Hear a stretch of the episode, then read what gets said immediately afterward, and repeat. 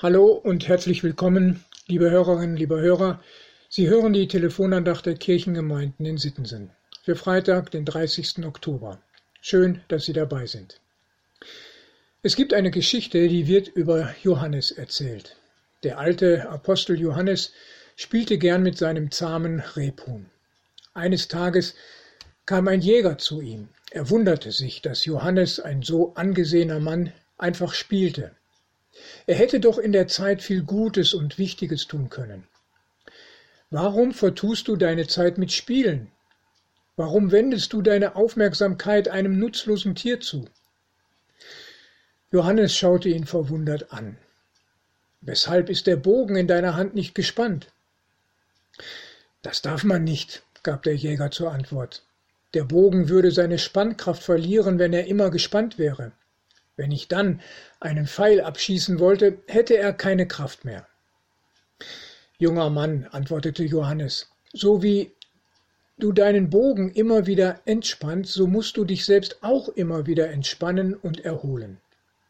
Wenn ich mich nicht entspanne und einfach spiele, dann habe ich keine Kraft mehr für eine große Anspannung. Dann fehlt mir die Kraft, das zu tun, was notwendig ist und den ganzen Einsatz meines Körpers fordert. Soweit die Geschichte, liebe Hörerinnen und liebe Hörer. Dieser völlig einsichtigen Erkenntnis kann man sich nicht ernsthaft erwehren. Wann haben Sie sich zuletzt bewusst Zeit zum Spielen mit einem zahmen Rebhuhn gegönnt? Okay, wir spielen nicht mit Rebhühnern, aber die Frage bleibt doch, wann haben Sie das letzte Mal gespielt? Musik gehört, ein schönes Buch gelesen oder einen Bildband betrachtet, einen Spaziergang gemacht und so weiter. Wir Menschen brauchen Entspannung. Das ist allgemeine Lebenserfahrung und auch gute Schöpfungsordnung.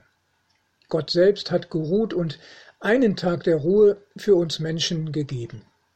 In der Losung für heute begegnet uns diese gute Regel, mit der Gott uns helfen will. 2. Mose 34, Vers 21. Sechs Tage sollst du arbeiten, am siebenten Tage sollst du ruhen. Liebe Hörerinnen, lieber Hörer, ist das nicht toll, welch gute Gedanken Gott für uns Menschen hat? Anspannung und Entspannung gehören zusammen wie Einatmen und Ausatmen. Zur Arbeit gehört auch das Aufhören von Arbeit. Der Sonntag ist uns gegeben, um den Alltag zu unterbrechen. Bis heute ist uns der Sonntag erhalten geblieben, obwohl es viele Versuche gab, den Tag zum Alltag zu machen, in der irrigen Meinung, sonst einen siebten Teil seines Lebens zu vergeuden.